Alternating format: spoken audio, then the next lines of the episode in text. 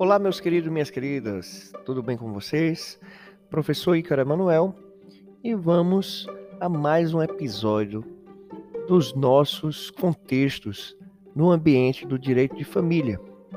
E no podcast de hoje iremos apresentar a respeito do princípio da dignidade da pessoa humana no direito de família. Pois bem, o princípio da dignidade humana é hoje uma das bases de sustentação dos ordenamentos jurídicos contemporâneos. Não é mais possível pensar em direitos desatrelados da ideia e conceito de dignidade. Embora essa noção esteja vinculada à evolução histórica do direito privado, ela tornou-se também um dos pilares do direito público, na medida em que é o fundamento primeiro da ordem constitucional e, portanto, o vértice do Estado de Direito. A dignidade é um macro princípio sobre o qual se irradiam e estão contidos outros princípios e valores essenciais, como a liberdade, autonomia privada, cidadania, igualdade, alteridade e solidariedade.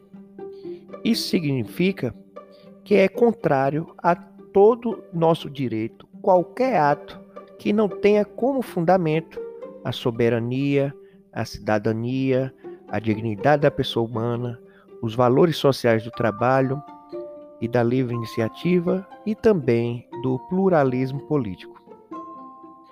Essas inscrições constitucionais são resultado e consequência de lutas e conquistas políticas associadas à evolução do pensamento, desenvolvimento das ciências e das novas tecnologias. É a noção de dignidade e indignidade que possibilitou pensar, organizar e desenvolver os direitos humanos.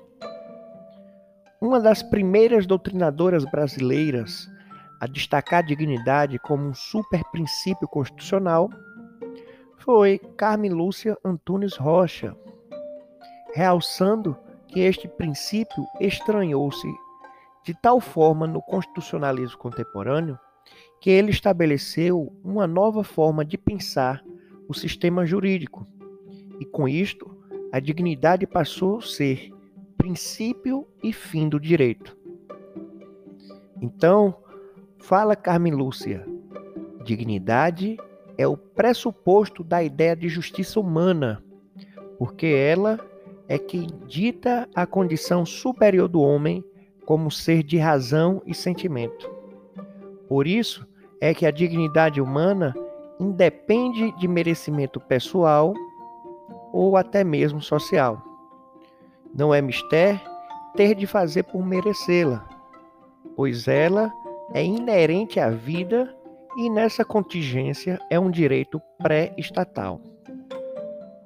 Mas questiono: o que é dignidade? E qual a sua importância? E como é que ela é considerada uma fonte principiológica na doutrina, jurisprudência, enfim, na prática do direito de família?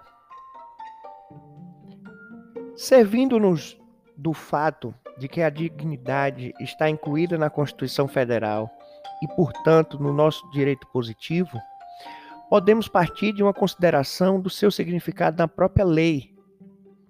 Na letra da lei, a dignidade é apresentada sem uma autodefinição, ou seja, o artigo 1, inciso 3 da Constituição, no, não nos diz o que é dignidade, mas unicamente traz a indicação de que ela é um dos princípios constitucionais. Por isso, uma das finalidades a ser sempre buscada ou preservada pelo Estado brasileiro. Como saber então que a dignidade mencionada na lei não significa em si um valor universal. Ela é um atributo presente em todo ser humano. Por causa da origem da expressão dignidade da pessoa humana, que tem uma fonte muito precisa, tanto na nossa legislação quanto na de outros países, tendo como base a filosofia de Immanuel Kant.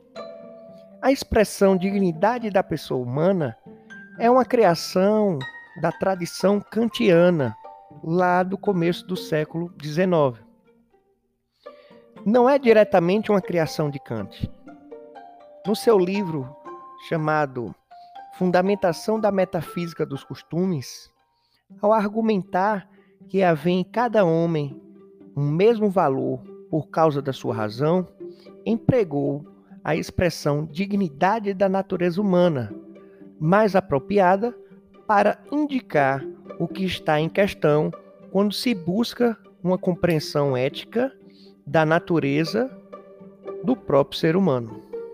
Então Kant, ele afirmava e afirmou de forma inovadora nessa sua obra que o homem não deve jamais ser transformado num instrumento para a ação de outrem.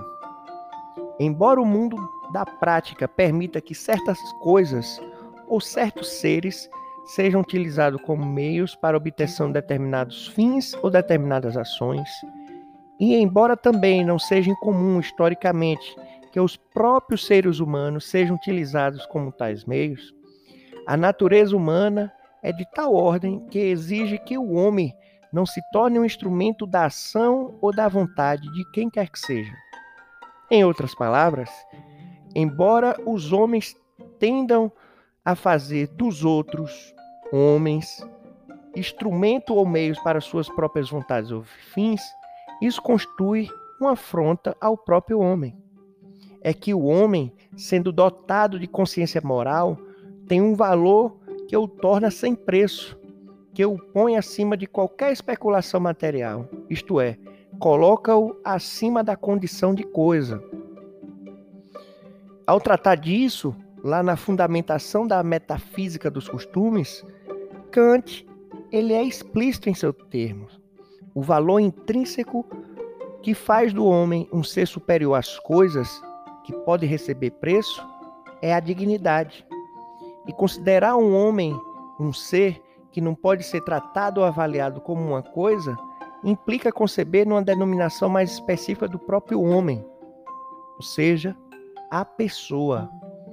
Assim, o homem, em Kant, é decididamente um ser superior na ordem da natureza e das coisas.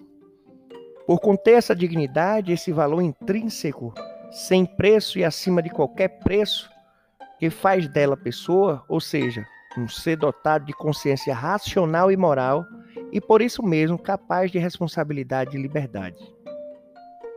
As coisas têm preço e as pessoas dignidade. Isso significa dizer que no reino dos fins tudo tem um preço ou uma dignidade.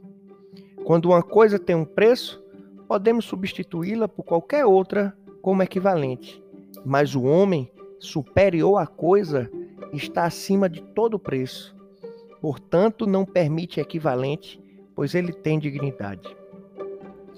O que se relaciona com as inclinações e necessidades gerais do homem tem um preço venal. Aquilo que, mesmo sem pressupor uma necessidade, é conforme a um certo gosto, ou seja, a uma satisfação no jogo livre e sem finalidade das nossas faculdades anímicas. Tem um preço de afeição ou de sentimento. Aquilo, porém, que, não, que constitui a condição, graças a qualquer coisa, pode ser um fim em si mesmo. Não tem somente um valor relativo, isto é, um preço, mas um valor íntimo, ou seja, a dignidade. Kant demonstrou muito bem que a dignidade humana decorre da natureza humana e não das variáveis externas. Quando a expressão dignidade da pessoa humana passou a ser empregada pelo direito, ela tinha a missão de designar uma personalidade que em direito também envolvia a imagem pública de alguém a personalidade de alguém, em função de sua imagem pública, passa a dar ao termo dignidade um caráter de relatividade, que de maneira nenhuma seria permitido pela ética. mas foi o significado vulgarizado que fez fortuna. E desde então a expressão dignidade da natureza humana foi substituída pela expressão mais adequada, dignidade da pessoa humana, que dependendo do significado que dê tanto a dignidade quanto a pessoa, permite concepções variadas e distantes do índice original da natureza humana. É certo que uma vulgarização dessa expressão prejudique muito a sua compreensão, e por causa disso, necessário se faz esclarecer o seu significado. E a dignidade da pessoa humana é e sempre será um valor idêntico que todo ser humano tem porque é racional e afetual, ou seja, sensível. Não é não há relatividade da capacidade que permita eliminar a razão de um ser humano. É por isso que, do ponto de vista ético, no direito, todo ser humano tem o mesmo valor. Se a dignidade é hoje um princípio constitucional, isto é resultado de uma conquista histórica.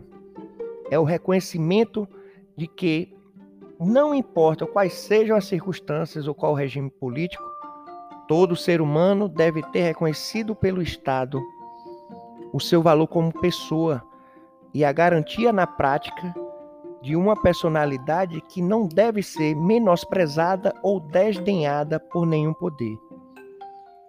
Exigir por meio de um preceito constitucional que o Estado reconheça a dignidade da pessoa humana é exigir que ele garanta a todos o direito que pode ser considerado válido por um ser humano capaz de compreender o que é o bem. E desta maneira é que a dignidade da pessoa humana é esse também macro, macro princípio dentro do direito de família, pois a pessoa humana, através dos processos, processos históricos e culturais, passou por um processo de ressignificação e como bem o nosso constituinte colocou como a bandeira primeira do nosso Estado de Direito, a dignidade da pessoa humana, ela deve ser exercida em todos os nortes. Encerramos aqui o nosso episódio e convidamos você a realizar a leitura do texto que encontra-se disponível para você. Até lá, o nosso encontro ao vivo.